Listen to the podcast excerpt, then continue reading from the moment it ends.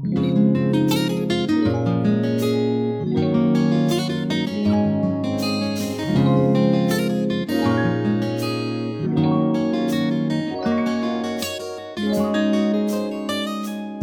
大家好，欢迎来到来都来了，我是主播丸子。Hello，大家好，我是你扣。哎呦，终于给玩回来了。我俩做事就是贼黑，你知道吗？你看我肯定也贼黑，我看你也贼黑。真的就是被晒的，不是跟原来不是一个度。是的，是的，是的。我基本上在呃，因为我去的是沙巴跟仙本那，然后我一直在。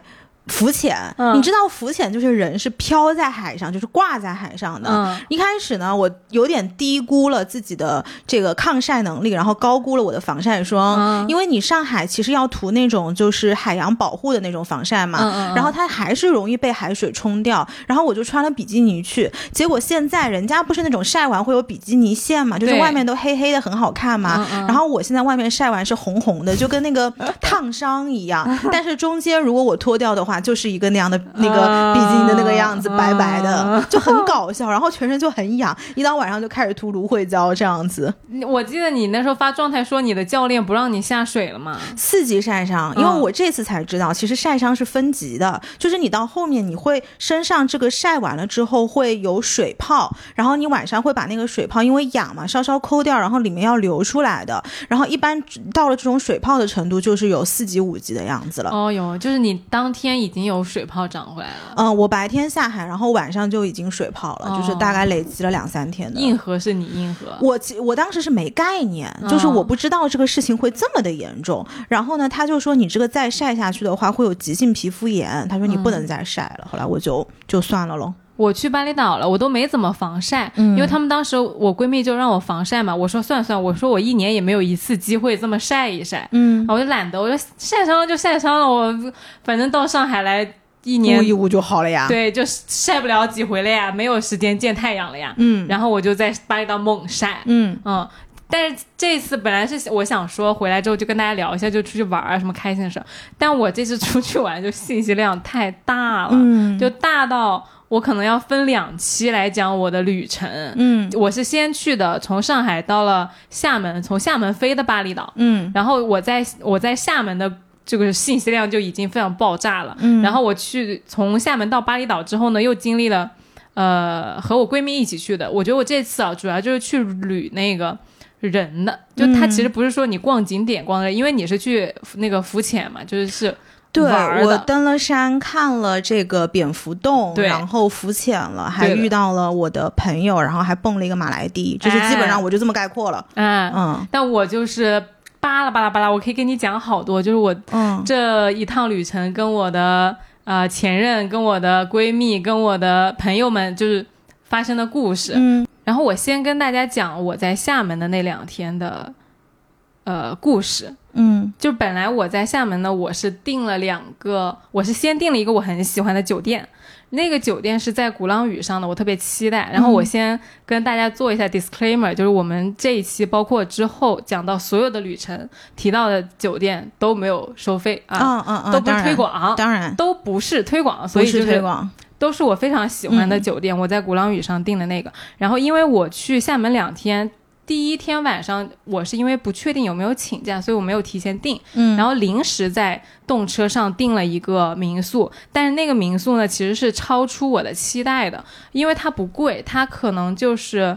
呃，它是四百多，我记得应该是，而且还是算是那个民宿里面价格更高一点的，它好像还有低价一点的。嗯但是那个民宿，我觉得在整体在审美、呃地段、公共空间、房间设置整体都很在线，性价比可以说是非常高，所以待会儿可以跟大家详细介绍。哎，但是厦门我记得有好些这样的酒店，就我记得当时，呃，两年前吧，有一次我要去厦门，然后我有一个朋友就给我推荐了一个，它是酒店，嗯而且那个酒店装修的是那种 SOHO 工业风，是非常好看的。有很多那种五星级的酒店，其实沿用的就是那种风格，但是它的价格也就是三四百块钱，对，厦门就是有很多民宿嗯有很很小众的很那种，很在线，嗯就是那种私人设计师设计的。嗯是的，是的。但但是也有一些啊，我觉得是网红，然后没有诚意的，就是之前在曾厝垵很火的时候，那个那一片的酒店其实有很多是。就是照片很好看，但是实际上不好看，哦，没有质感的酒店是是是对。然后这一次，我觉得这两个酒店我都非常喜欢，就属于那种你去厦门你会再住的酒店，嗯。嗯，而且同时在厦门，我还体验到了白月光的威力，嗯，就是这段这一段回忆是我没有没有怎么说呢？它不在我的计划范围之内，我也没有期待或者说想象到，它是超乎我的想象的。嗯。就是我明明是一个已经，就是我明明是一个单身的人，但是我这次的体验就好像是一个已婚女人去偷情的那种感觉，而嗯，且因为她走出了你惯常的生活之外，对，就是嗯。你、你不知道要怎么去处理她，有一点就你是懵的，嗯。然后也他是我十年前的白月光前任，而且我会觉得我才就将近三十，但以我自己觉得我还是个年轻人，我已经开始回忆我十年前的感情了，嗯，我就觉得非常的吃惊，就对我自己来说，嗯，然后我先说我当时去厦门的时候呢，是这个前这个男孩他去火车站接的我，接我的时候呢，我们两个人其实都非常的僵硬，因为我们俩有八年没见面了，嗯，所以一开始见的时候，你也没有用任何的社交技巧，没有寒暄，因为当之前实在是太熟了嘛，你就没有必要用那些社交技巧。但是就是不知道要怎么样跟对方相处，所以刚开始就特别的硬。就你打车的时候，你都会把眼睛放在外面，直到到了民宿，他。就是他说你先去把行李放了，然后我们再出去吃饭。然后我就去走进了我订的临时在动车上订的那个民宿，那个民宿叫做厦门休斯民宿，在一个闹中取静的地方叫辽花路，嗯，就特别的美。我觉得厦门的很多小路的名字，它其实是靠那个码头很近，然后离那个呃。那个地方叫什么来着？那块中山街也、哦也很近。哎，是不是每个城市都有一个中山路、中山街？我不知道啊，但是嗯厦门是有的，而且厦门的中山路、中山街是非常繁华的。哦，嗯，离离厦大什么，就它周边特别的方便，然后然后同时又不是那种游客特别多的人，是在一个老的居民区里面，而且它进去呢，它有一个很高很高的墙，墙你摁了铃之后呢，工作人员来给你开门，你的行你带着你的行李是要走进一段很深的院子，然后拿到了房卡之后再进你的房间的那个是一个很小的老的南洋风风格的老洋房，嗯然后整个的装修风格都是那种旧旧的，就它不是那种说精心打理，然后让你看起来很高级的感觉，没有，就是非常自然、非常生活的那种老房子。然后同时又是南洋风格的，就我觉得它把设计和自然平衡的很好。嗯然后院子里都是那种厦门特有的那种什么热带的很高很高的树，所以会让你觉得整个很有风情，又很很有生命力，那种闽南人很慵懒、很随意的感觉，不是那种说很精致，然后很、嗯很很贵气的感觉没有。然后走进房间呢，房间里是木质的家具，有很多小细节你都能看出来，这个民宿它是有用心的，比如它的音响是。呃，跟我跟我家那款是同一款，我有点想不起来。，Marshalls，哦，对对对对对，然后它有一些呃把手啊，都是那种呃开关是贴了的，是那种木质方形的金属的，你知道吧？嗯就整个你会觉得它是有用心在设计的，但也不是说很完美啊，因为毕竟一个它是价钱摆在那儿，然后第二个，因为我个人在我不知道你是怎么样的，我订酒店特别喜欢看它的卫生间，就我觉得卫生间是一个酒店的下限。嗯，就你是其，比如说其他地方可以装的特别好，但是其实卫生间能反映的出来你对于这个房间的那个标准在哪里。嗯对，所以我我觉得他那个卫生间呢，稍微就没有那么用心吧，就属于就糊弄了一下。就是门面做的非常漂亮，然后里子里面再往里面点，哎，预算有点不够了，要不我们就凑合一下吧。对，就是有点糊弄啊，对，但也不是说很拉胯。我觉得整体我非常满意，因为四百块钱能住到这样的酒店，我觉得很 OK。嗯，然后同时呢，它的那个环境是非常安静的。我那天那个时候不是十一吗？我感觉整栋楼只有我一个人啊，那你不害怕吗？嗯，没有，不会啊。毕竟我本来在上海就住老洋房，嗯，对啊，嗯，对，你想我家那么深的走廊，我每天走过来走去，我不害怕。但是你们全是人哎，人气很足哎。哦，我没想过这个问题。哦 好吧，对我倒是没想这个问题啊。这么想起来，因为酒店其实是一个很讲究风水的地方嘛。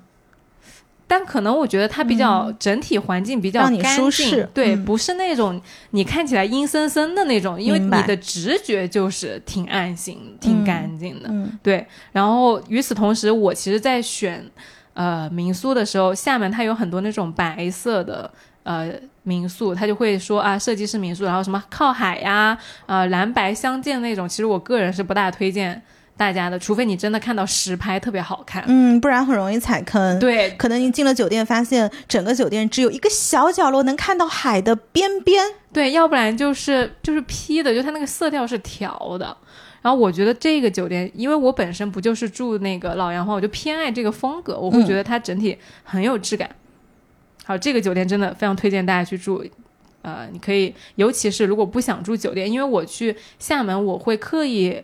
想安排酒店和民宿的都体验一下，哎，对，平衡，这个是我觉得民宿里面挺挺值得的，挺性价比挺高的，特别的 chill。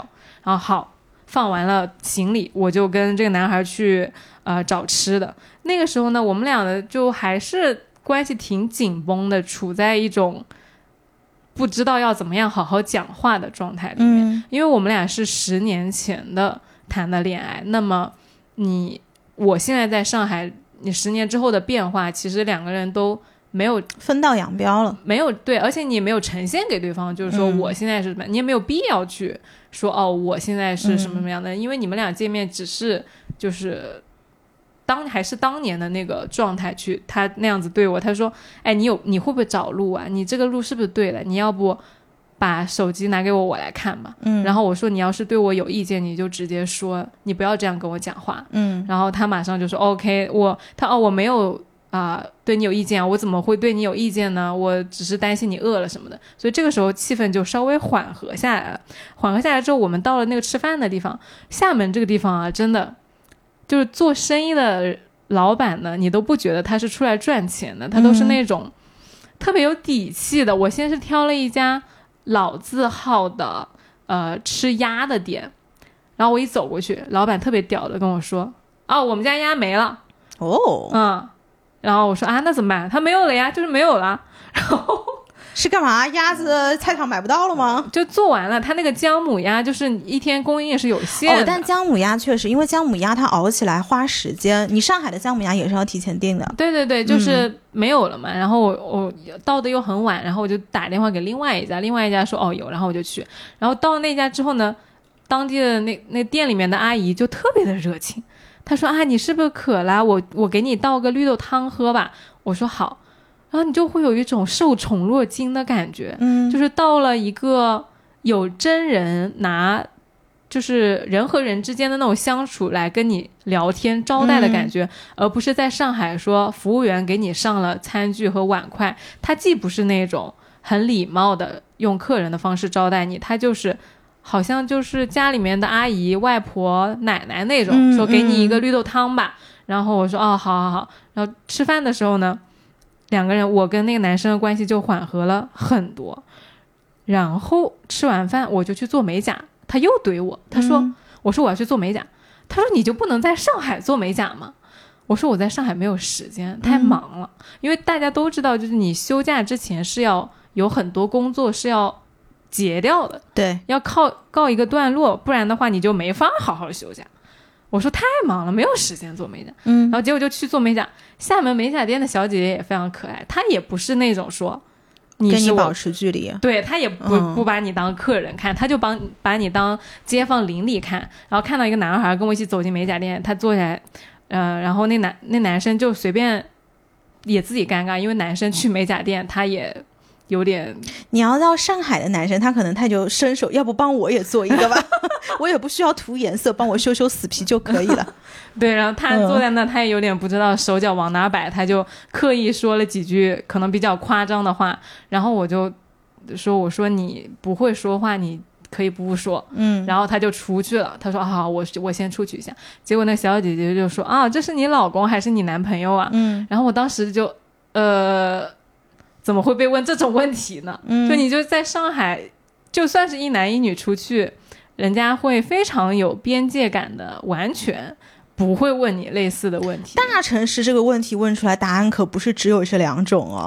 要问到一个男的也不知道怎么回答，女的也不知道怎么回答，那就尴尬了。就是咱就是说都是朋友，都是朋友，朋友是最安全的一个说法。就是朋友。嗯然后我当时我也很坦诚，我说都不是。嗯然后那个小姐姐也很机灵，她说啊，追求者嗯啊，然后这个事儿就翻过去了。但我就真的特别开心，就是在厦门，就不管你做啥都很开心。嗯嗯，做完美甲的时候，其实我当时心里已经很雀跃了，因为在上海是没有男生，你我甚至不会想要让男生跟我一起走进美甲店的，我就觉得，呃，因为大家都很忙，我会尊重你的时间，然后呃，我先去做美甲，然后我们俩再见面，在一起吃饭。对呀、对呀、但是因为在厦门嘛，然后那男生陪我去做美甲的时候，我就会有一种物理性的开心，就是那种开心，他甚至不是你脑子思考完了之后得出一个结论说哦我好开心，他就是很开心。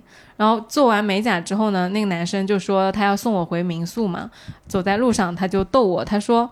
做完美甲可不可以牵手啊？我有这个问题。嗯我我说不会，我说不能，我说做完美甲要是牵手就会中毒死掉。嗯他说那你让我死掉吧。嗯然后我说你去死吧，他说你太恶毒了，嗯就是我们俩已经开始开玩笑了。这个时候呢，他那我又不同意他牵来牵我的手，他就呃把手放在了我的肩膀上来给我捏肩膀。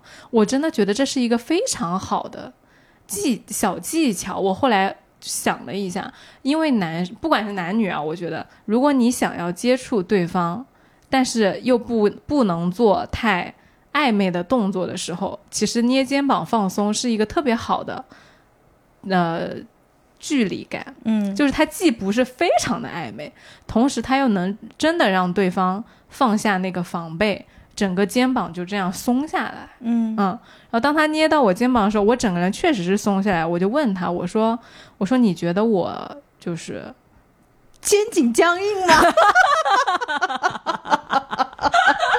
我的哪一段颈椎不太好啊？有病啊我？我是我是肩大肌不好还是肩小肌不好呢？我说我问他，我说你觉得我这么多年有变化吗？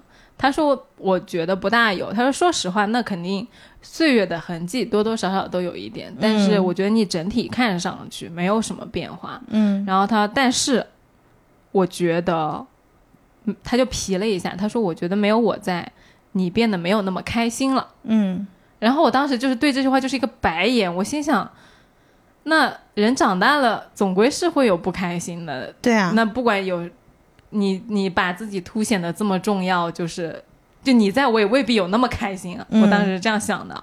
然后晚上到了房间的时候，他就跟我说，他说我有点话想要跟你说，然后坐在那个沙发上不肯走。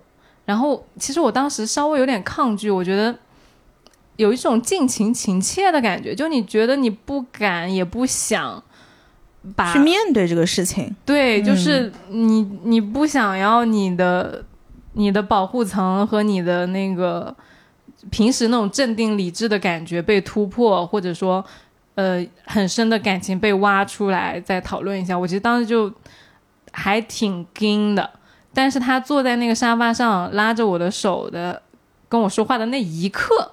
那一刻，我就特别明显的感觉到，我整个人的防备就卸下来了，就变柔软了，以至于他说了啥我都没听到。嗯我就是自己的感觉，就是我那一刻，我整个人就柔软下来了。然后他就跟我叭叭叭讲了一些我到现在也不记得的话，然后那个那个氛围呢，慢慢的他就变得呃轻松和柔软了起来。在这个时候呢，我就跟他说，因为其实我们俩现在都是单身嘛，我就跟他，他就跟我说，他说他其实还是喜欢我，他觉得我们俩还可以有未来啊什么的。我就跟他开玩笑，我说未来是不可能有的，因为我们俩都在不一样的城市，而且完全走上了不一样的道路。我说未来是不可能的，结婚是不可能，但是婚外情还是可以搞一下的。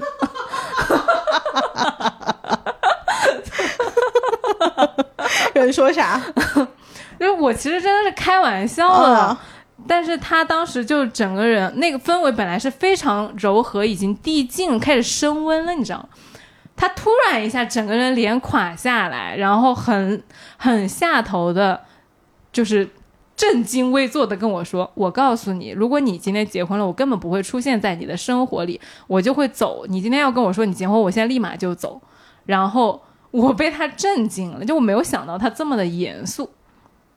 然后我就跟他说：“我说，呃，我可以理解，但是我觉得其实人的感情是有很多种的，也并不是非黑即白的。”然后他就很难过的说了一句：“他说，嗯，我可以理解，就是人的感情有很多种，我也不是在道德评价什么事情，因为存在的东西就是存在的。但是他说，这就是我觉得爱情的愚蠢和宝贵的地方。”嗯，他说的没错，对，然后我就被他震惊了，就是那就是这么简单的一个道理，人家这么如此正襟危坐的告诉了你，对，就是因为其实你怎么说呢？我觉得我已经喜，就是平时大家不会这么认真的去讨论，就是爱情的严肃和崇高的那种感觉。其实我觉得可能大家有的时候会刻意去回避说，啊，我渴望爱情，或者说我想要坚持一段很怎么怎么样的。感情其实大家更多的会以一种很轻松、很随意的方式去说啊，就是都可以啊，这是我的约会啊，这是我的什么什么，就你不会再那么严肃的对待这件事情。嗯。而当一个人这么认真的、非常认真的在里面说这件事情，我整个人被他震惊到，我被他震到。然后他当时就非常的呃严肃，他说：“我现在出，他说你怎么就是你讲的这个话，我是超出我的。”理解的，他说：“我觉得你就讲这个话，我不能，我不大能消化。我现在出去冷静半个小时。”嗯嗯，他就出去了，你知道吗？嗯，就我那个时候，我我觉得我们俩都非常的震惊。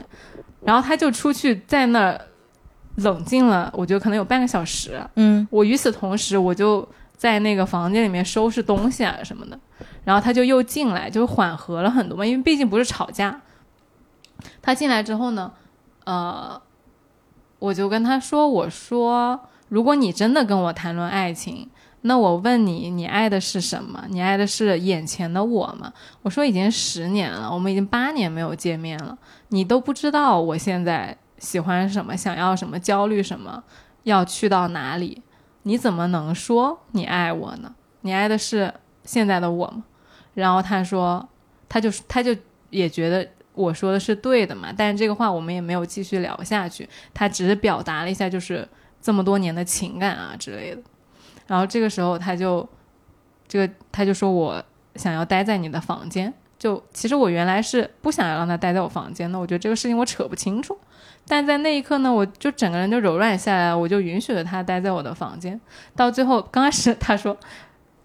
就是他刚开始先说他睡沙发，然后到后来呢，关灯的时候他其实是躺在了我的床上，然后这个时候其实我也是默认他躺在我床上的，因为我确实我也是喜欢他的。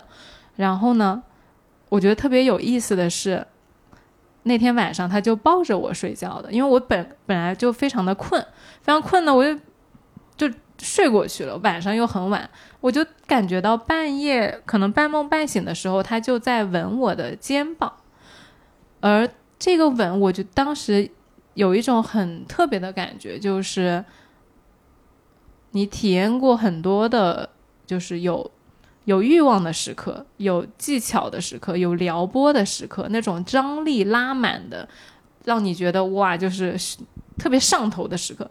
但是那一天晚上，他吻我肩膀的时候，我只感觉到了他在很轻很轻的用他的吻跟我说话。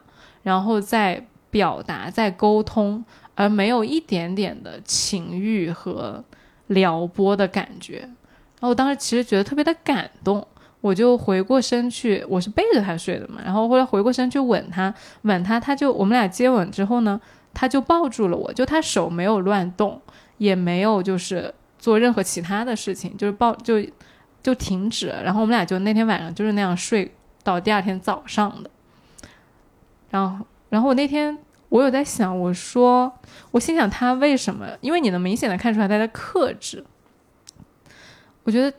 我那天晚上睡得半梦半醒，我心想，就你既觉得很惊讶，因为在作为一个成年人，你觉得你是允许这件事情发生的情况下，两个人都是相互喜欢对方的，但是他没有进一步的动。然后与此同时，我又觉得很合理，因为我我懂那种感觉，就是你害怕去再进一步了，因为我们俩曾就其实你俩都无法面对这个事儿，说白了。就是你，你不敢再往前走了。对啊，嗯嗯嗯，那种就是尽情情切的感觉，我就觉得他肯定也是不敢动。我们俩就是不敢动，现在就不敢动啊。然后只有到第二天早上的时候呢，呃，我就点了个咖啡。他问我想吃什么早饭，我说我不饿，然后我就点了个咖啡。那种默契是我觉得不张扬，但是非常的浸润在每一个小细节里面的。就接完了。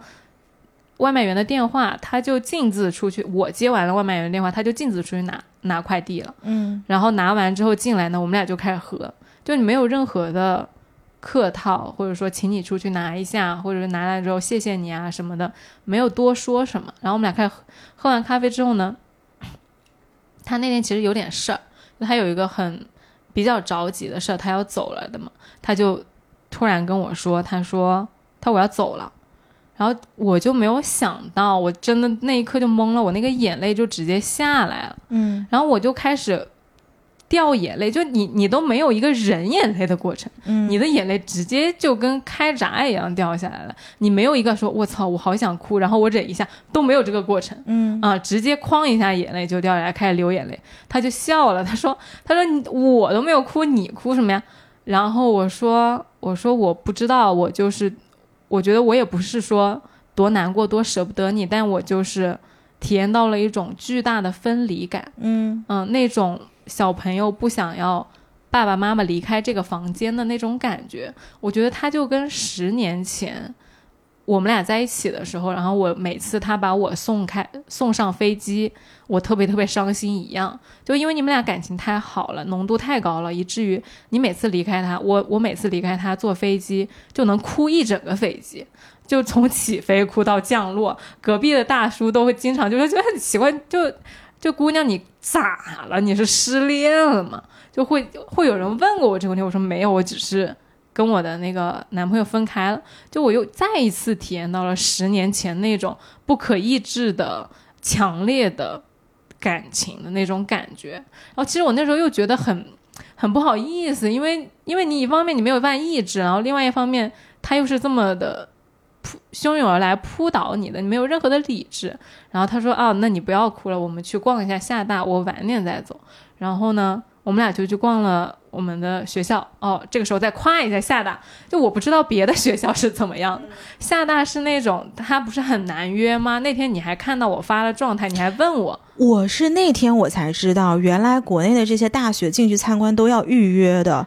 我以为是走进去，因为我后来想起来，是因为美国的学校是没有校门的，嗯，就是你在街上走两条街，这块就是可能哈佛的地方，那块就是什么 MIT 的地方，它没有校园的这个概念。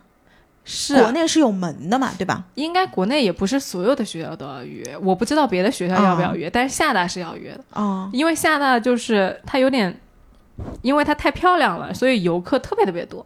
就去厦门的游客基本上都会去厦大参观。就学校为了避免就是学生不好好读书，然后游客太多就限制了。然后那个时候呢，我就发了个状态，我说预约名额满了，我被母校拒之门外，就有。那个听友就给我评论，真的帮到我了。就那个听有好几个听友就跟我说是有校友卡的，然后那个校友卡是你要下一个云闪付的 APP，然后绑一张银行卡就能认证你是校友的。他怎么认证的？他是识别了你的身份证吗？对的。哦，因为你的身份证里面连着你的档案，档案里面曾经有厦大的这个记录。我觉得应该是厦大跟那个什么。云闪付 A P P 还是啥的，这嗯。此处也不是广告啊，嗯。就它有一些什么合作之类，我不懂，反正就是出来一个反正就是可以，对，反正就嗯是出来一个二维码，嗯。然后那二维码你就能刷进去，然后刷进去之后呢，你甚至可以在餐厅刷那个食堂的饭，嗯。也能刷二维码。嗯。啊、我当时还挺惊讶的。我走到那个秦业去吃了那个食堂的饭，我看到他们都是用那个，因为一般的学校食堂你是刷校园卡嘛，就它是有一个感应的，然后它有一个扫码的地方。我觉得厦大这点做的真的太好了，嗯很智能。对对，对于校友来说，确实是感觉到回家了。然后逛完厦大呢，这个男孩就送我去了鼓浪屿，然后，嗯，我就是在在第一码头应该是分别的，因为上午嘛，我就相当于你用了一整个上午的理智来跟自己说，就是待会儿他要走了，你就不要就是就保持镇定啊，待会儿离别保持镇定。然后结果他送我去了那个码头之后呢，就跟我说再见，然后我们俩就再见了。我就去鼓浪屿，呃，住酒店，转身的那一刻，我那个眼泪又掉下来了，就开始哭，就。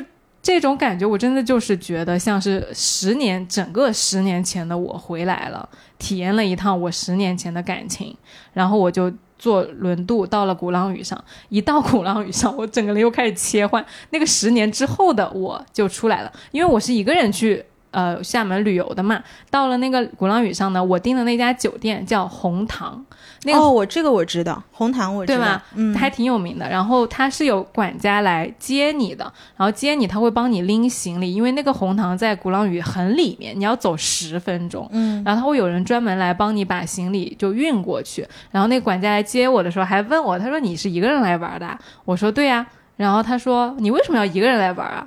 我说啊、因为上面的那个人走了，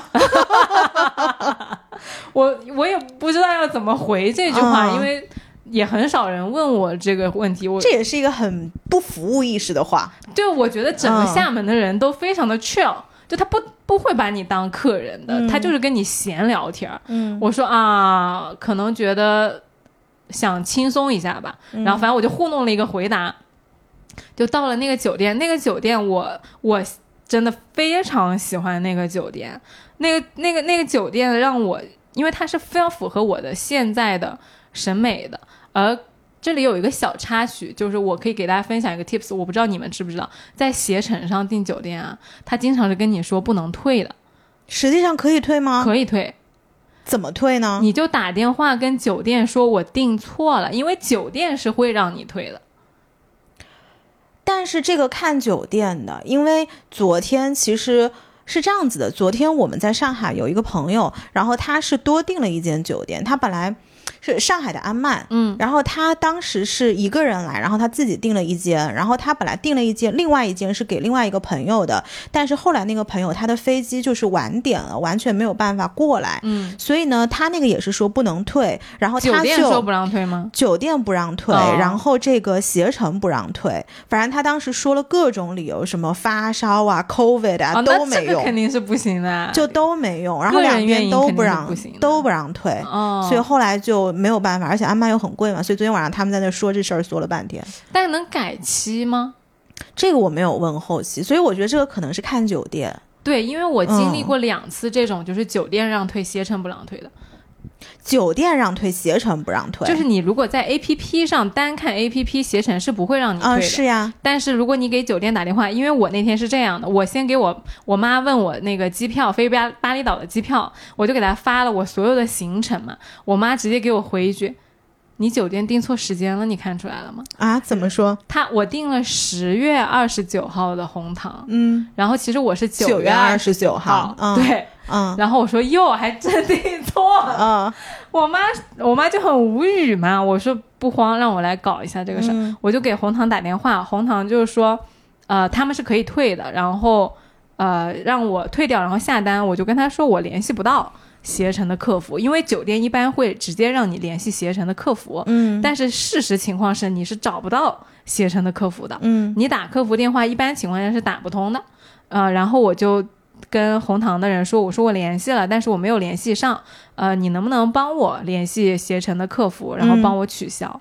然后他们很快就是加了我微信，然后就帮我把那个携程的单取消了，然后直接就是重新我们就下了个单。嗯，你当时跟红糖说了你是要订错了一个月之后嘛？对，啊、我觉得这是原因的，这是原因所在。啊对，因为其实你是订错，你这个不叫完全取消。哦，就是你最后还是会回来住我们这边的，而且我相信九月二十九号应该是要比十月二十九号贵的。但是我上一次的时候，是嗯我上司跟我出差的时候，他有一天提前走了，然后酒店给他多退了一个晚上的时那个房子。哦，这个这个真的是看酒店，嗯。就是你像昨天我们晚上就是非常对对对对对。goes by rules，就是那你是你自己的问题。对对对，我觉得是你起码是有比携程稍微好一点。啊、就可以尝试一下，如果下次对。大家遇到这个问题的话，对的对的，嗯。因为携程就是很多是不让你退的，嗯但其实是有空间的。嗯然后我协调完了之后呢，我就不办那个 check in 嘛。我觉得这个酒店呢，它就比较单身女性友好。虽然他问了我为什么要一个人来住酒店，但是我觉得一个一个人女孩去住这样的酒店是体验很好的，因为全程都有人呃帮你拎行李，然后它那个山路不是很难走嘛，在岛上都是呃很舒服的，就是。一个是它能解决你负重的问题，然后你在红糖的整个体验都很无微不至。我接下来可以仔细展开跟大家说一下。就我去之前，我就查了那个红糖的那个故事，因为我是在小红书上刷到的嘛。我特我就特别喜欢那种老建筑改建的酒店。嗯他当时就是说，它是一个古教会改建的，然后用的是一个什么下克风格。那个风格呢，主要翻译一下就是强调克制、简洁和完美。嗯啊，然后去到之后呢，呃，我当时看照片啊，觉得是红糖是最吸引我的，就是呃，我就选了那家，因为当时其实还有什么李家庄、林氏府啊之类的，嗯也是。呃，很有故事的酒店，我还是觉得红糖是我最喜欢的。结果到了之后呢，我就有一个很特别的感觉，是我觉得它场域很干净，嗯然后很宁静。因为我经历了前一天晚上那个大起大落之后，我走到那儿，我就感觉整个人心里都很清凉，嗯然后非常的舒服。你能感觉到它这个酒店就是不像我前面说的那个民宿是自然的，然后慵懒松弛的，它就是一个用精心维护和养护的地方。嗯就虽然整个酒店也很小，但是每一处都是透露着有在刻意安放着东西，然后很低调、很内敛，但同时又是很照顾你的感觉的。嗯嗯，然后呃，我那天下午去了之后呢，就先去喝吃了一个下午茶。那这个酒店所有的吃食，我觉得都很很赞，就很新鲜，不是那种说做了一个花花样子啊、网红的，那、拍照好看的。虽然拍照也很好看，但是它是真的非常新鲜，然后很用心，每一道吃的都挺舒服的。我当时就坐在那个。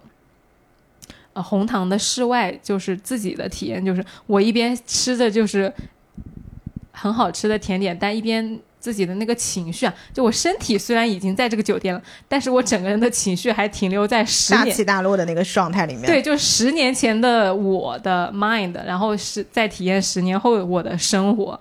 因为那个时候，我觉得白月光的特别的点就在于，虽然你我在上海会经历各种各样的感情，也有过很好的，也有过很 drama 的，但那些都是在你可以承受的心的上面。嗯，但是有一些就白月光的感情，我觉得它是最深、最原始和最初的那种少年的爱恋，是很柔软和很浓烈的。所以那天就是坐在那儿的时候，就是会有一种非常割裂的感觉。嗯嗯嗯，我然后我那天下午就一直坐在那儿，坐在红糖外面，我就很喜欢他们那种细腻无声又很体贴的服务。就晚上的时候，比如说，呃，你要洗的衣服，你就会挂在那个门上，然后他你就走了，他就会把你的衣服拿走，然后第二天呢，他其实洗完了，他又给你重新挂在那，就你不需要跟任何人有交流，然后你的衣服就已经被洗干净了。嗯然后晚上的时候我，他就会给我端那个晚安的甜品。我说我在呃室外，就是我在院子里面，他就把它送过来，顺便就帮我把那个室外的呃蜡烛点起来，嗯因为那天是中秋节。其实我妈当时还说呢，她说：“哎，你去鼓浪屿过中秋挺好的，因为海上生明月，天涯共哦，此是的，时是的，对吧？嗯，就一个很好的寓意。结果那天晚那天晚上我还上了我们的节目，就那天晚上是个周五，哦对，嗯我就是整个一个巨大的混乱，就脑就整个 mind 还在十年前，然后身体和工作在十年后，你懂那种感觉？我懂，我懂，太太割裂了。太割裂了，我就没有体验过那种感觉，就是嗯你的情绪还是个小姑娘，然后你的手和你的那个电脑已经开始操作，就是你那我问你，你那个瞬间你喜欢哪一个你？我甚至没有情感去分辨这件事情，就是我那个时候因为情绪它太大了，然后你你甚至，而且还挺很难过的，嗯。所以那个你你现在让我想，我肯定是喜欢现在的我，嗯，这是毋庸置疑的，我不可能往回倒，我不可能永远体验就是大学的我的样子，我很喜欢嗯。现在就是稳定的、理智的，然后有事业的样子，嗯，但是，但是他当时那个小女孩的情绪是非常强烈的，嗯。啊，你没有办法没有办法 handle 住那种小女孩的难过，她是明白，我明白，对吧？嗯。然后我就就那个刚开始的时候，我还试图打电话给我给我朋友去分散我的注意力，嗯，结果后来就是我朋友还跟我说呢，因为我朋友现在在日本是一个去日本工作的男生，那个男生情绪巨稳定。嗯，就是一个你不管跟他说啥，他它就就是一个回复 AI，他就他也不是 AI，他就是能跟你非常那个心电图啊，基本就不动的，就是这样的，嗯、就一直在跟你轻言细语的说话。他说，他就给我提供了一个很好的转移注意力的呃话，他说。你这样啊，他说你这样就相当于百分之百的精力和注意力都投投入在了一个人身上。他说，但是对我来说，我百分之八十的情情感和关注度都要投注在物身上。嗯，我觉得今天我看到了我很喜欢的东西，我就会很开心。然后可能我只有百分之二十的精力会投注给人。嗯，如果我身边的人太吵闹，要分走我百分之三十，我甚至会不大开心。嗯，哎，这是个很好的思路，哎，对，哦他是天生这样，哦，他人就这样，嗯嗯。然后当时他跟我讲这话的时候，确实把我拉出来了一点，因为你就意识到，哦，我现在就是所有的，相当于你所有的情绪和精力都在这个事情上面，你才会这么难过。嗯但是你看你朋友就是稳定的日常，其实他他他是不一样的，嗯，对啊，对，所以说那个时候我就，哎，是一个思路。嗯然后我挂完了电话呢，我还是一个人晚上看了那天晚上的中秋的月亮，然后回到房间，那个房间我要再夸一下，就是他是用那个 Le Labo 的 Santo 三十三。嗯那个香水几乎是我最喜欢的木质香调，嗯，整个房间都是那个味道。哦，你让我想起来，这次我去沙巴的时候，我带的是这个的沐浴露，嗯但是这不是我买的，是三亚爱 Edition 拿的，嗯嗯嗯，所以他们两个应该是同一个香味。嗯，是的，嗯是的，是一个香味。嗯，因为那个红糖的洗浴也都是用了这一整套。哦、嗯 o k 对我那天用完，我又把它带走了，不带走我们俩老抠子，什么老抠子这种中华文明的。哎，你不觉得以前像爸爸妈妈就是那种嘛？就是你住了一个好酒店，他就一定要，就是我小的时候，我妈更夸张。然后比如去住酒店，因为那个时候住酒店的机会其实是少的，嗯，然后你去的话，就会把什么卫生纸啊，然后 浴帽啊，什么拖鞋呀、全都要拿走，洗浴的都拿走。因为我小的时候，其实大家物资还是相对现在匮乏很多的嘛。嗯嗯，对嗯那个时候很早了。对对对，我记得非常清楚。所以到现在，有的时候我住那种很好的酒店，会把这个东西拿走，其他的倒是不会去动。对的，嗯对的，我其实就是像你这样的，因为我原来住的时候没有住到这么好酒店的时候，那些洗护你是不喜欢带回家的，嗯你会觉得它都没有我自己东西用的好。嗯但当我住到好的酒店的时候，我就是我操，快点把它们全部带走。而且就是你下次出去的时候，你可以再用，因为你像这种 size 的沐浴露确实是比较少见嘛。比如说，你看这次我出门，我就带了以前他们 edition 的东西。对，因为它就是旅行装嘛。是的，是的，非常方便。没错，然后回到那个房间，那个房间的所有的陈列都是我喜欢的。我朋友看到那个照片啊，他说：“哎，这不就是你房间吗？”嗯就真的是正正好踩在我现在的品味上面。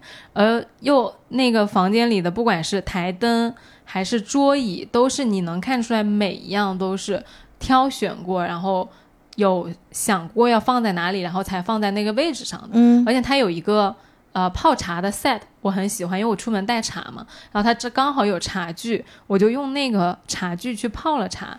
然后那天晚上为了让我自己平静下来，我还听了一些就是嗯音乐。然后最后我就呃在红糖它有一个 welcome letter，就是欢迎你的。我那个反面是空的，我就在那张纸上我就写了四个字：相信圆满。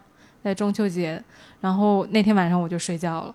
睡觉了，第二天醒来，阳光哎，那他那天晚上没给你发信息吗？没有，我们俩走完之后就没有联系。嗯嗯，，OK，你们这好奇怪啊。不是，就你不敢，你知道吗？就是就是你你你有的时候，我觉得尽情情切就是这样。好吧，请继续。第二天起来，就是厦门那个阳光，咱就说，不管你有多不开心，它能给都能给你晒没了。是的，嗯，嗯。太亮了。嗯，我第二天醒来的时候，那个阳光明媚到你没拉窗帘。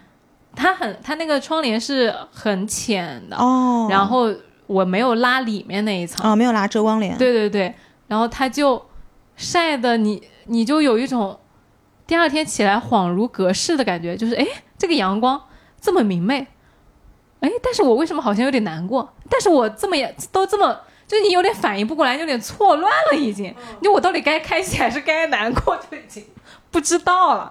那，第二天我就呃呃去逛鼓浪屿嘛，然后去看了很多我本科的时候或者是研究生时候在鼓浪屿上的回忆，其实情绪和故事翻涌的还是挺挺明显的，都是一些在上海在工作之后你从来没有去往回看的东西。嗯然后那那那个时候就会有一种哇，所有的事情都好美好啊！就身边的你，并不因为你这个这个故事没有很圆满而感到难过，你反而因为你身边有这么多很美好的事情，你现在的生活有很多。呃，很好的事情，然后你有一个很稳定、很健康的心态去欣赏这些春有百花、秋有月的东西，而感到很幸福。嗯我就跟我的本科的室友就聊天聊到这个事。我本科室友是一个非常磕我和我这个男孩 CP 的人，他就说嗯你们俩没有在，最终没有在一起，我就特别的意难平，我就觉得你们俩就是就是是我磕到的没有没磕到的那个糖。嗯，然后呢，我我跟我就跟他说了那一段我逗那个男孩说我已经结婚了的段子，他说我说我就跟那男生说我已经结婚，然后他整个人都不好了。嗯然后我室友就说我，他说你太调皮了，嗯就是那种说话口无遮拦，虽然心就算心里再怎么样，嘴上都要去犯贱的那种人。我说是，我说可，我说但是我就是这个性格吧。我说那个我们俩就都还是这样的性格，就我觉得他是情深意重的，我是游戏人间的。嗯然后我当时说到这句话的时候，其实我就想到的是我以前看那个贾平凹老师有一本书，它里面有段话就是想说，他说我特别喜欢那段话，我也分享给大家，就很希望大家也祝福大家有这样的体验，就是他说我希望你向往生命的盎然，不会受伤，会热爱生活。我想和你一起游戏人间，爱的坦荡，呼吸都想念我。嗯嗯，我就当时说这句话的时候，我其实想到的是这一段。说完那个之后呢，我就出去喝咖啡了。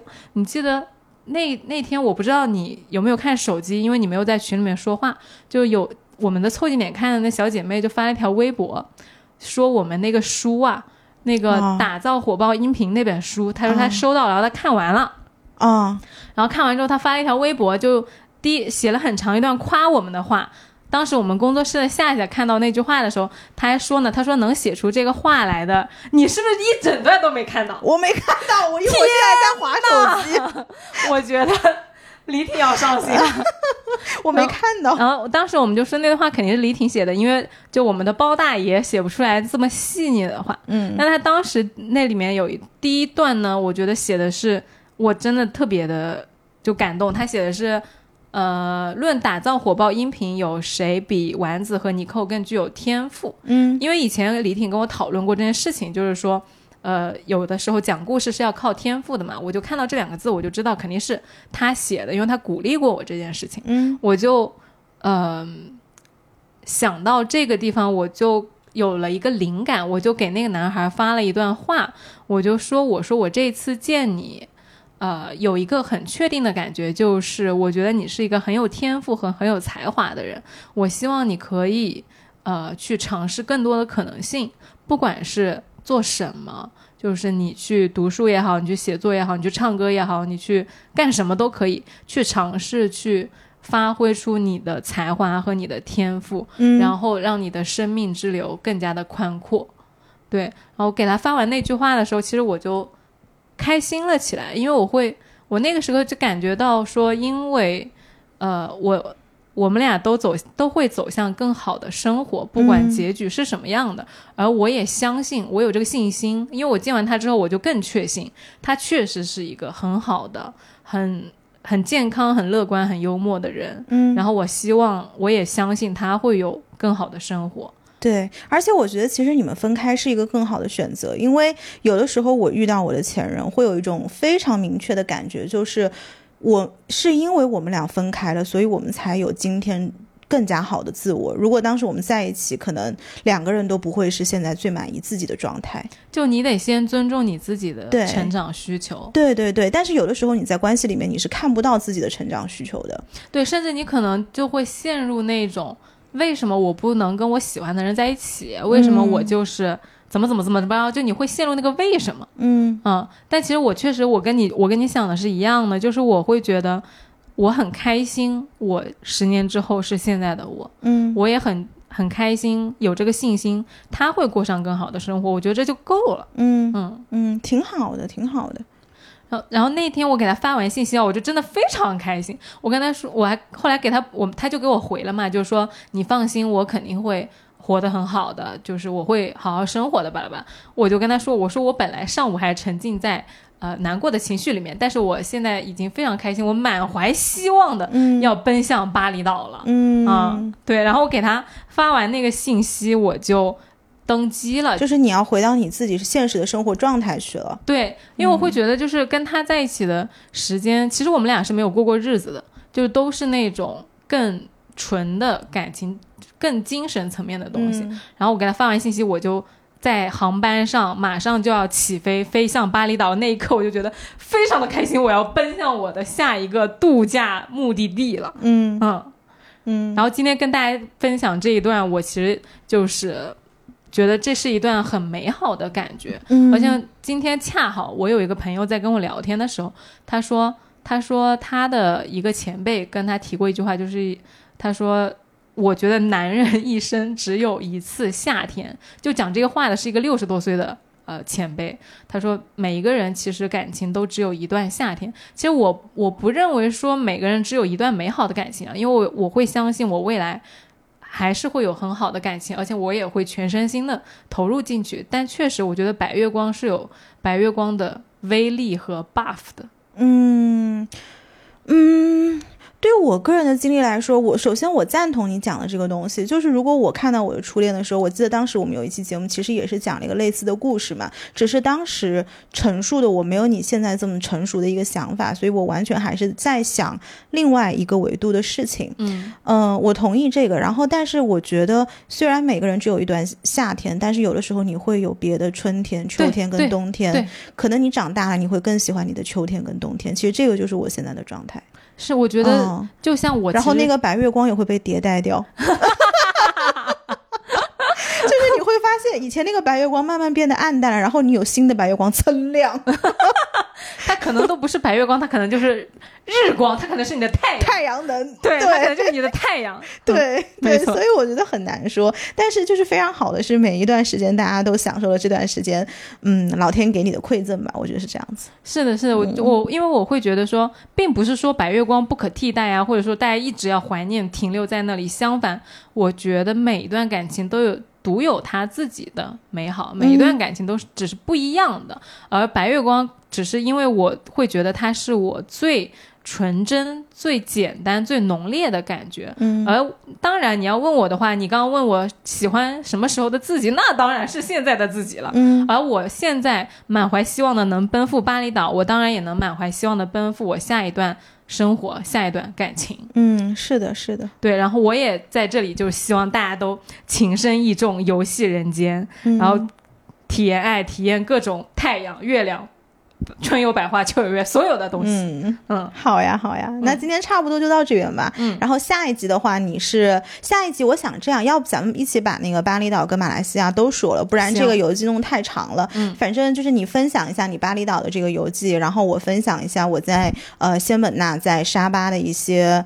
呃，我的经历其实是比较猎奇的经历，所以也是也是我去了一些，这样大家听游记要听到十一月底，哎，就回很开心啊。是吗？嗯我不知道大家想不想听，我我不知道，让大家来决定吧。对如果你希望，来决定如果嗯你希望我们把巴厘岛跟仙本那、沙巴分开来讲的话，那我们可以讲两集。如果你觉得这个游记洋洋洒洒实在是太长的话，我们可以在下集全部都讲掉。嗯这个大家可以在评论区告诉我们。然后我们今天的节目就到这边了，也欢迎大家每周收听来都来了恢复周更喽。然后也欢迎你在评论区跟我们互动，可以在小宇宙、喜马拉雅、网易云音乐、荔枝 FM、苹果 Podcast、Spotify 等各大平台找到我们。就这样喽，拜拜。拜拜，希望你今天也开心。